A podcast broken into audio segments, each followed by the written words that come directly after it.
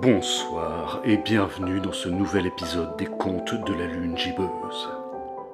Ce soir, je vous invite à chausser vos bottes et à mettre votre manteau, car nous allons verser dans l'onirisme et l'étrangeté que procure l'observation de la ligne d'horizon au-dessus de l'océan, avec une histoire qui s'appelle Le gardien de l'enfer.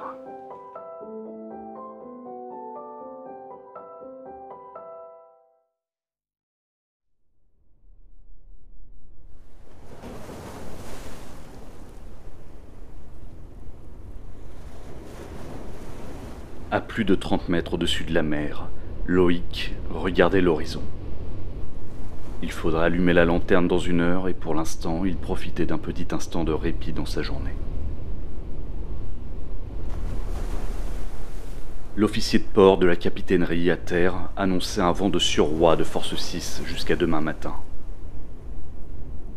Loïc voyait distinctement la ligne froide de l'horizon à cette heure, ce qui lui faisait penser que le vent serait plus fort que cela. Il se doutait qu'il allait peu dormir cette nuit. Quand on est gardien de phare, on a l'obligation de rester de veille par vent frais. Mais cela aurait été plus supportable s'il ne s'était pas retrouvé seul ici en enfer. Le phare d'Armen était situé à 10 km à l'ouest de l'île de Saint, au large de la pointe du Rat. Dans le monde des gardiens de phare, c'était ce qu'on appelle un enfer, car il avait été bâti en haute mer, sur un rocher qui ne se dévoilait qu'à quelques occasions par an, pendant les grandes marées. Cela avait rendu sa construction très complexe, mais en faisait également le phare de pleine mer le plus à l'ouest du continent. Un ultime refuge pour les hommes en mer d'Iroise. Enfin, le terme de refuge n'était pas vraiment adapté. Son rôle était surtout de signaler au navire la position du banc de récifs qui s'étendait jusqu'à l'île de Saint et rendait obligatoire de contourner la côte pour ceux qui filaient au nord vers Brest ou l'Angleterre ou bien au sud vers l'Espagne ou l'Afrique. Loïc avait fini sa cigarette et était descendu par l'escalier métallique de la rambarde qui entourait l'extérieur de la lanterne.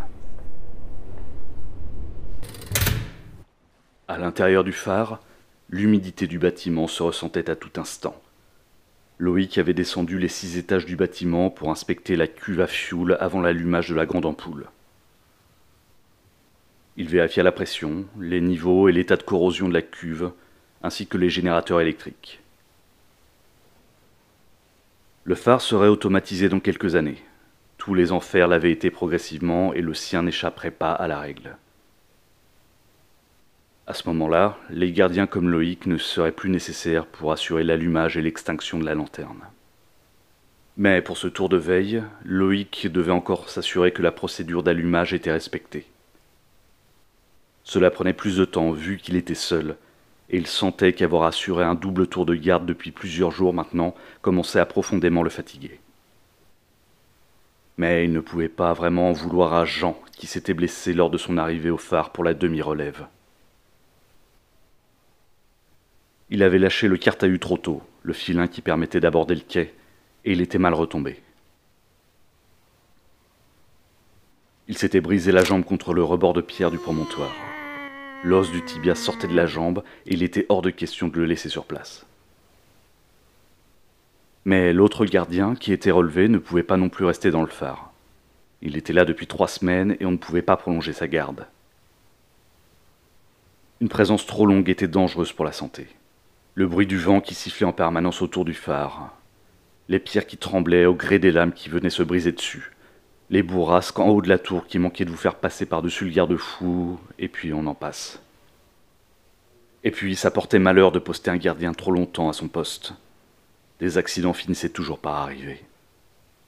Donc Loïc était seul depuis quatre jours dans le phare à s'assurer qu'il reste allumé pendant la nuit. L'officier de port lui avait signalé par radio que l'on enverrait le remplacement de Jean dès que possible. Mais les candidats pour l'enfer étaient rares. Il fallait les chercher sur le continent, et le temps des derniers jours rendait très dangereuse toute tentative de sortie en mer par bateau jusqu'au phare.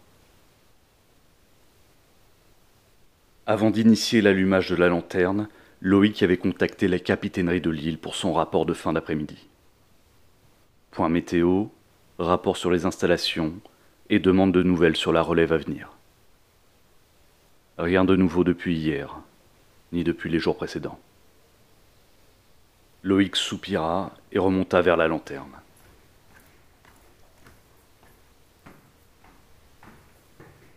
Arrivé à l'étage des machines, en dessous de la lentille, Loïc inspecta le plateau avec le moteur de rotation posé sur son bain de mercure. RAS. Puis le contrepoids qui permettait à la lentille de pivoter. RAS. Il contrôla l'arrivée électrique sur la console de la corne de brume et l'état des batteries et des accumulateurs. Tout était en place.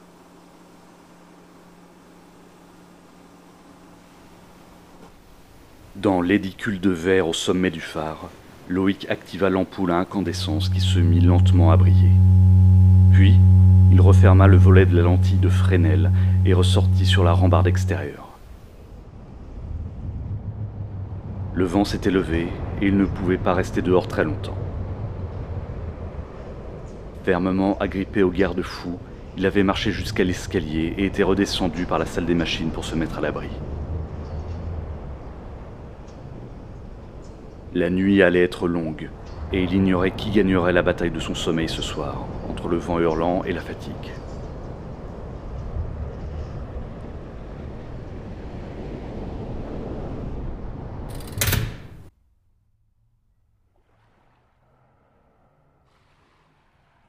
En préparant son dîner seul dans la cuisine, Loïc lorgnait sur le placard où les gardiens avaient planqué deux bouteilles de whisky. Il mourait d'envie d'un verre pour se réchauffer après sa dernière sortie. Mais il devait garder les idées claires, et devrait se réveiller pour assurer le tour de garde pendant la nuit, donc pas question de se laisser aller. Loïc dîna d'un steak surgelé, de haricots en boîte et d'un bout de la miche de pain qu'il n'arrivait pas à empêcher de sécher malgré l'humidité de l'intérieur. Seul le vent qui hurlait autour du phare lui tenait compagnie. Il avait branché la radio pour capter de la musique ou quoi que ce soit qui brise un petit peu la monotonie de sa situation. Mais avec les bourrasques au dehors, les transmissions étaient brouillées et le grésillement du poste combiné à celui du vent et de la corne de brume allait finir par lui donner mal au crâne. Il jeta un œil par la fenêtre sud et observa les signaux lumineux de la lanterne qu'il pouvait voir éclairer les hautes écumes de la mer en rage au loin. Vent frais de force 6. Force 6, mon cul. Peut-être pour ceux tranquillement installés dans leur paradis à terre, mais en enfer, ce vent de force 6 avait plutôt l'air d'être de force 8. Loïc compta les signaux lumineux. 1, 2, 3, et...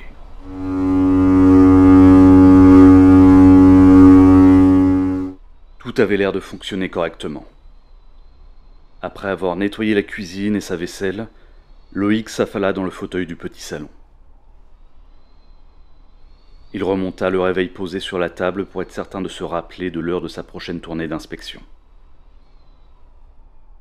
Mais pour l'heure, il avait terminé ses tâches de la journée. Il aurait voulu aller se pieuter, mais en l'absence d'un équipier, il devait rester capable de se mobiliser en moins de deux. Assis dans le fauteuil, avec l'humidité ambiante et le bruit du vent autour de lui, il sentait que ce serait compliqué de s'endormir rapidement et de profiter un tant soit peu d'un petit somme. Il lui fallait quelque chose pour l'assommer rapidement. Non, pas le whisky, même si ça aurait fait effet très rapidement à n'en pas douter. Autre chose. Lire, voilà. Un bon livre bien ennuyeux devrait fonctionner mais il avait laissé ses affaires dans sa chambre, deux étages plus bas. La perspective de descendre et de remonter le fatiguait d'avance. Il regarda autour de lui et s'avisa de la petite armoire à porte vitrée fixée sur une commode. Dans l'armoire, plusieurs vieux livres traînaient à l'abri de l'humidité. Loïc se leva et jeta un œil. Seulement de vieux manuels d'entretien technique, parfaits pour s'endormir rapidement. Il ouvrit la porte vitrée et parcourut les ouvrages du bout des doigts, à la quête du tome le plus ennuyeux. Mais son regard s'était arrêté sur un ouvrage différent des autres.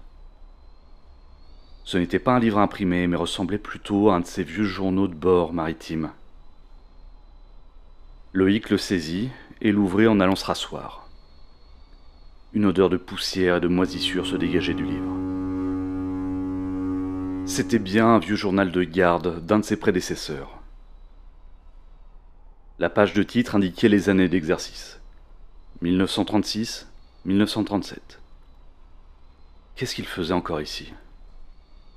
On avait dû l'oublier avec le temps. Loïc ouvrit une page au hasard. Décembre 1936. Des comptes rendus techniques manuscrits. 2 décembre. Vent de nord 1010 hectopascal, rien à signaler. 3 décembre.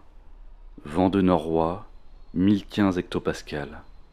Relève de Gwendic par Marcel.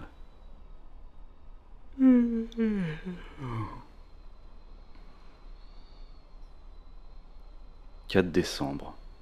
Vent d'ouest, 1010 hectopascal. Rien à signaler.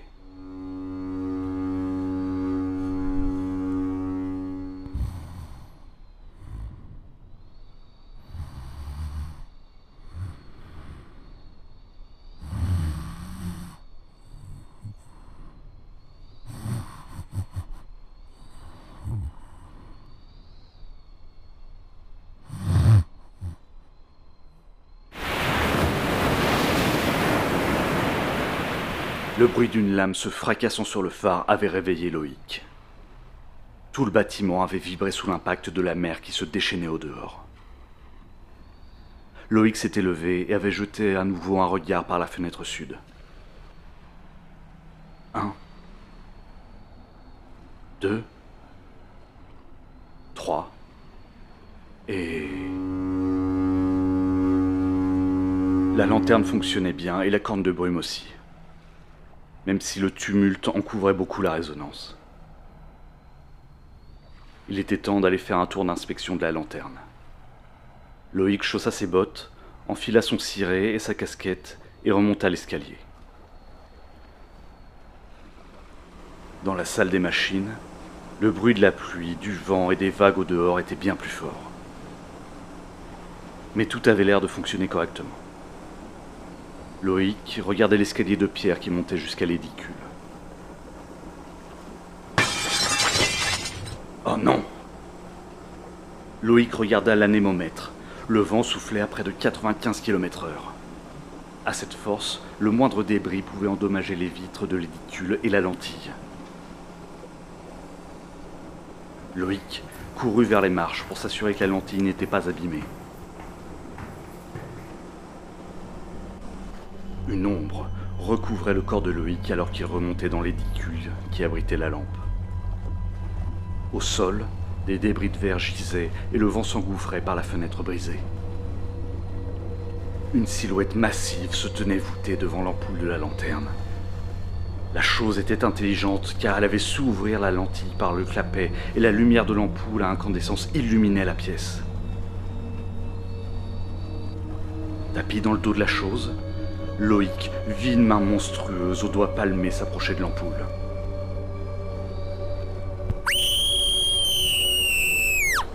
Un cri strident et bestial perça les oreilles de Loïc lorsque la chaleur du bulbe de verre brûla les chairs de la chose.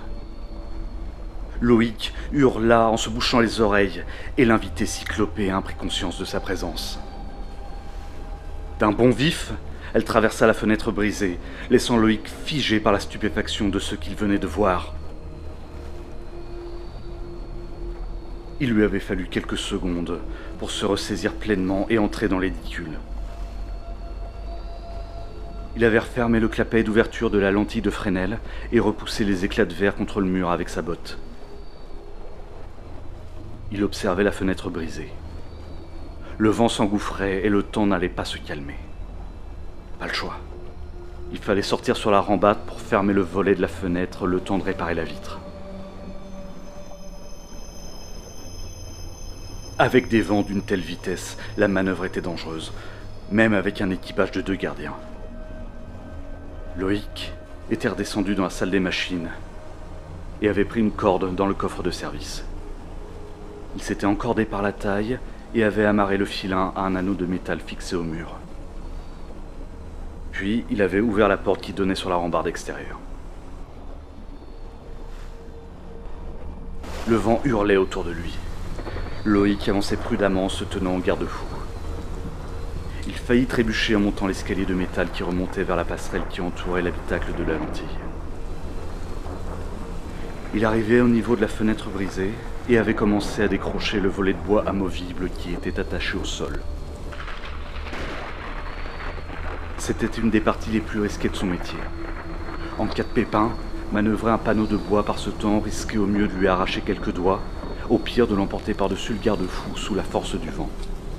Doucement, à force de gestes mesurés et temporisés, Loïc avait réussi à rehausser le panneau de bois sur la fenêtre brisée. Il avait rabattu les espagnolettes massives et croisé les doigts pour que le panneau tienne contre le mur. Après un moment d'attente, il était soulagé. Le volet avait l'air de tenir en place. C'était une réparation de fortune, mais il faudrait que ça fasse l'affaire d'ici demain, le temps de remplacer la vitre. Loïc était complètement trempé. Il fallait qu'il rentre à l'intérieur et fasse un rapport à la capitainerie. Toujours en avançant prudemment et en se tenant à la rampe, il progressait vers l'escalier extérieur mais une impression glaçante le traversa une fois arrivé au rebord de l'escalier. Il s'était retourné, le visage face au vent et à la pluie.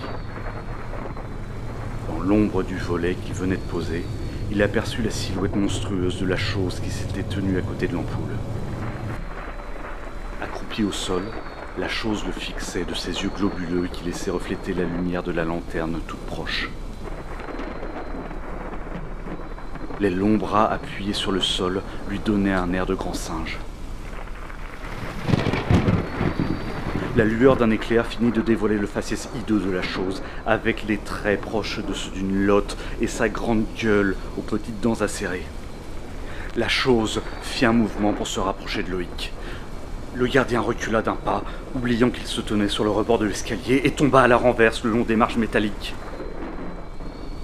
Il atterrit sur le ventre la moitié haute du corps, du mauvais côté du garde-fou. Paniqué, il attrapa un poteau de la rampe avec la main gauche en cherchant désespérément sa corde de soutien avec la droite. Mais, le regard plongé dans le vide, il aperçut sous lui, 30 mètres plus bas, des formes sombres le long de la tour et du promontoire du phare. Les choses étaient en train d'escalader l'édifice depuis la mer en furie. Loïc sentit le sol métallique trembler sous lui quand la créature qu'il avait aperçue en haut de la rambarde s'approcha. Il tourna la tête pour ne plus voir que la main palmée de la chose s'approcher pour lui en serrer le visage. Ah Loïc se réveilla en sursaut. Un cauchemar. Tout cela n'était qu'un cauchemar. Loïc s'était levé du fauteuil et avait posé le journal ouvert sur la table devant lui. Il s'était frotté les yeux avant de constater qu'il tremblait encore un peu. Il fallait qu'il se reprenne. Trop de stress ces derniers jours à force d'être seul. Il s'était dirigé vers le poste de radio et appela la capitainerie. Il avait expliqué qu'il commençait à ressentir des symptômes liés à son isolement et à la fatigue, et qu'il fallait impérativement envoyer une relève au plus tôt. Pas de réponse. Il répéta le message trois fois avant d'abandonner. Il se sentait étrange depuis qu'il s'était réveillé, mais sans réussir à mettre le doigt sur la cause de son malaise. Il espérait juste que l'enregistreur ait été activé de l'autre côté de la baie et qu'on allait entendre son message très vite. Loïc était descendu dans la cuisine. La nuit allait encore être longue, il avait besoin de se réchauffer avec un café. Après cet horrible cauchemar qu'il avait fait, il repoussa plus tard son inspection de la lanterne et de la rambarde extérieure. Il sentait toujours le malaise qui le traversait, mais toujours sans pouvoir l'expliquer. Il avait mis la bouilloire à chauffer et sorti le café instantané du placard. Après une seconde d'hésitation, il sortit aussi une des bouteilles de whisky et en avait versé une lampée dans la tasse de café chaud. Ah, bon sens que ça faisait du bien. Il était maintenant remonté dans le salon et s'était assis dans le fauteuil. Il réfléchissait. Quel rêve étrange quand même. Il n'avait pas le souvenir d'avoir jamais rêvé à quoi que ce soit de semblable. Il reprit une gorgée de son café irlandais. Son sentiment d'étrangeté était toujours là, mais s'éloignait petit à petit. Le regard de Loïc s'était posé sur le journal de garde qu'il avait lu pour s'endormir. Le journal était ouvert à la date du 26 mai 1937. Mais cette entrée différait d'un simple compte-rendu technique. C'était un rapport manuscrit qui retranscrivait un événement survenu la veille. Le gardien de l'époque y décrivait comment son équipier et lui avaient recueilli un marin anglais qu'ils avaient aperçu naufragé et à la dérive agrippé à un tonnelet de bois. Les gardiens avaient sorti leurs canots pour aller secourir le pauvre homme. Une fois en sécurité à l'intérieur du phare, le marin avait montré des signes de dérangement émotionnel liés au naufrage de son navire. L'Anglais avait expliqué faire partie de l'expédition du navire marchand le Prince de Cornouailles, parti du port de Plymouth et à destination du Sénégal. Le capitaine et ses matelots connaissaient bien la route de navigation et savaient qu'il fallait contourner les récifs au large de la pointe du Raz. Mais peu avant de les dépasser, en pleine nuit, le bateau a été pris dans un fort coup de vent qui avait complètement pris l'équipage de court. Après avoir manœuvré avec beaucoup de peine pendant des heures, le gros temps s'était arrêté, presque aussi subitement qu'il était venu. Et le prince de Cornouailles s'était retrouvé complètement désorienté, au milieu de la mer Celtique transformée en mer d'huile, sans plus aucun souffle de vent. Tout était allé très vite ensuite, et tout ce dont le marin se souvenait, c'était d'avoir aperçu de hautes falaises noires, peu avant que le navire ne heurte des récifs. Le marin se souvenait alors d'avoir vu de grandes ombres aborder le navire et commencer à emporter ses compagnons. Apparemment, il avait à peine eu le temps de se jeter à l'eau en s'attachant à un tonnelet pour échapper aux ombres. Le gardien rapportait le récit du marin avec beaucoup de scepticisme. Aucun gros temps n'avait été observé depuis plusieurs jours. On ne pouvait donc pas accorder de crédit au récit, tant sur la tempête que sur ce qui s'était passé d'après lui après que le vent soit tombé. Après que le vent soit tombé. Que le vent soit tombé? Loïc se redressa d'un bond. Il avait compris ce qu'il tracassait depuis qu'il s'était réveillé. Le vent Il n'y avait plus de bruit dans le phare. Il se précipita à la fenêtre pour voir que le ciel était maintenant complètement dégagé et que la lueur de la lune se reflétait sur la mer au pied du phare. Quatre à quatre, Loïc remonta à l'escalier pour débouler dans la salle des machines de la lanterne. La pièce était plongée dans le noir. La lumière de la grande ampoule du phare s'était éteinte. Loïc activa l'interrupteur et la salle des machines s'éclaira. Muni d'une lampe tempête, il était monté dans l'édicule de verre. À l'intérieur, le clapet de la lentille de Fresnel était ouvert et l'ampoule à incandescence avait disparu. Comment? Loïc redescendit dans la salle des machines et vérifia les commandes de la corne de brume. Le panneau de la console était éteint. Il en activa l'interrupteur. Rien. Le phare n'était plus opérationnel. L'enfer était devenu aveugle et muet. Que faire? La pensée de Loïc fusait à mille kilomètres heure. Il réfléchissait en essayant de garder son calme. Il fallait qu'il prévienne l'officier de port à la capitainerie de l'île de Saint. Il devait aussi remplacer l'ampoule de la lanterne et veiller à réparer la console de la corne de brume. Il fallait faire vite, car sans lumière ni sirène, un navire pourrait dévier de sa route et venir heurter les récifs. Des vies étaient en danger et il fallait faire rapidement. Mais dans quel ordre? La priorité était de rétablir la lumière. Mais remplacer l'ampoule à incandescence allait au moins lui prendre une heure. C'était trop. Loïc jeta un œil sur la lampe tempête qu'il avait posée au sol. Bien sûr, Il ouvrit le coffre dans le coin de la pièce et sortit une longue vue qu'il mit dans sa besace, ainsi que trois autres lampes. Il remplit le réservoir des lampes à pétrole et les alluma. Puis il ouvrit la porte et s'engagea sur la passerelle extérieure. Ce n'était pas grand-chose, mais il allait fixer les lampes tempête en hauteur au sommet du phare. Cela permettrait peut-être à un navire de les voir et d'éviter les récifs, le temps d'effectuer les réparations. Ce n'est qu'une fois arrivé en haut de l'escalier de métal que Loïc s'aperçut qu'il n'y avait pas un souffle de vent, et que la mer était aussi calme qu'un lac.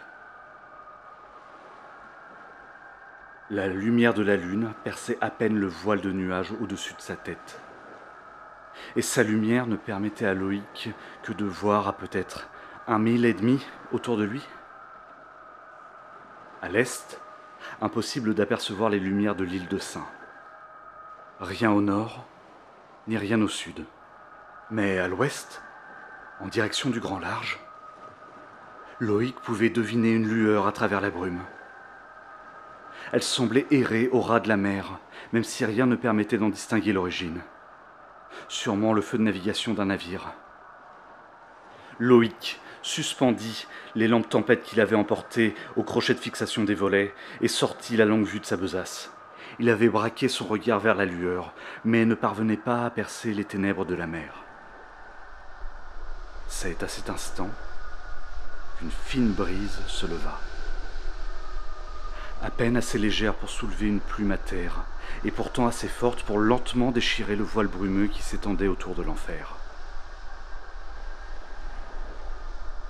Un rayon de lune perça la nuit pour illuminer le point que Loïc observait. Sous son regard médusé, un mince banc de sable noir se révéla. Comment était-ce possible? Il n'y avait littéralement rien qui puisse se dresser entre la longue vue et des milliers de kilomètres de l'océan mais Loïc apercevait clairement un banc de sable, mais aussi un groupe de créatures massives sur la berge. À cette distance, Loïc ne pouvait pas distinguer leurs traits, mais le cauchemar qu'il avait fait quelques instants plus tôt ne lui permettait pas de se tromper. Et au loin, les yeux des créatures attroupées formaient un point lumineux dans la nuit. À mesure que le voile du ciel s'écartait, le paysage se découvrait, et la clarté lunaire mit à nu de hautes falaises issues du milieu de la mer. Plus hautes que celles de Douvres ou d'Étretat, mais composées d'une roche noire qui reflétait la nuit. Le récit du marin anglais lui revint à l'esprit. Il observa l'horizon à la ronde. La bande de terre conférait au paysage marin un halo malsain. Au fil des secondes qui s'égrenaient, de multiples points lumineux apparurent sur la terre noire. D'abord à proximité du groupe de créatures, puis le long des parois abruptes et enfin à leur sommet. Loïc pouvait distinguer qu'au-delà de son champ de vision, une masse titanesque se dressait par-delà les falaises, comme une montagne effilée pointant vers les cieux et parcourue des mêmes petites lumières. Les points lumineux se mirent à bouger, dévalant les falaises abruptes dans un mouvement synchrone d'une murmuration pour fondre vers la berge de sable noir et prôner les flots impassibles. L'ensemble ressemblait à un essaim de lucioles perdu au milieu de l'océan. Loïc était certain de pouvoir entendre, malgré la distance, le bruit nouveau des eaux et les cris des choses qui venaient à lui. La lumière. Les choses pouvaient voir la lumière. Sans réfléchir, Loïc saisit les lampes tempête et les jeta une à une par-dessus le garde-fou. Et il courut à l'intérieur du phare.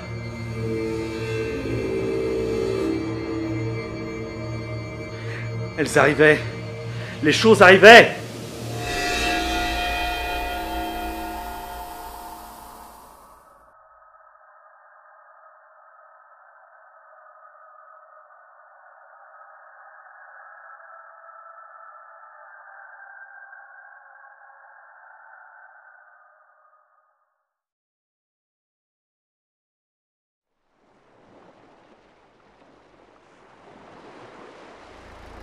Le lendemain matin, vers 10 heures, un navire de pêcheurs aborda le phare.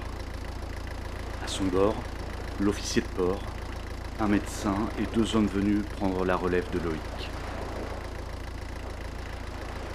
Son message radio avait été entendu et l'on s'inquiétait pour lui. Dès que le gros temps s'était calmé, on s'était empressé de venir pour le relever et l'extraire de l'enfer. Personne ne s'était présenté pour les accueillir. Sa bonté, la mère d'Iroise avait bien voulu faciliter l'abordage sans carte à eux. Quand les hommes étaient entrés dans le phare, ils avaient trouvé Loïc, hagard, recroquevillé dans le fauteuil du petit salon en position fétale. Il avait fallu un moment avant de le ramener à la conscience de ce qui l'entourait et le faire embarquer sur le bateau pour retrouver ensuite la terre ferme. Après plusieurs semaines de convalescence, Loïc avait repris du service, insistant pour retourner au phare d'Armen. L'officier de port avait exprimé ses doutes, mais devant l'insistance de Loïc, il avait fini par accepter. Mais depuis ce jour, tous les autres gardiens s'accordaient à dire que le vieux Loïc avait une fêlure au casque à cause de son obsession de fixer l'horizon, comme s'il était en veille d'une menace permanente. Lorsque la machinerie du phare a été automatisée, Loïc fut le dernier à quitter l'enfer. Le capitaine du bateau venu le chercher se rappelle encore très bien l'avoir entendu marmonner quelque chose à propos d'un territoire perdu pour l'humanité.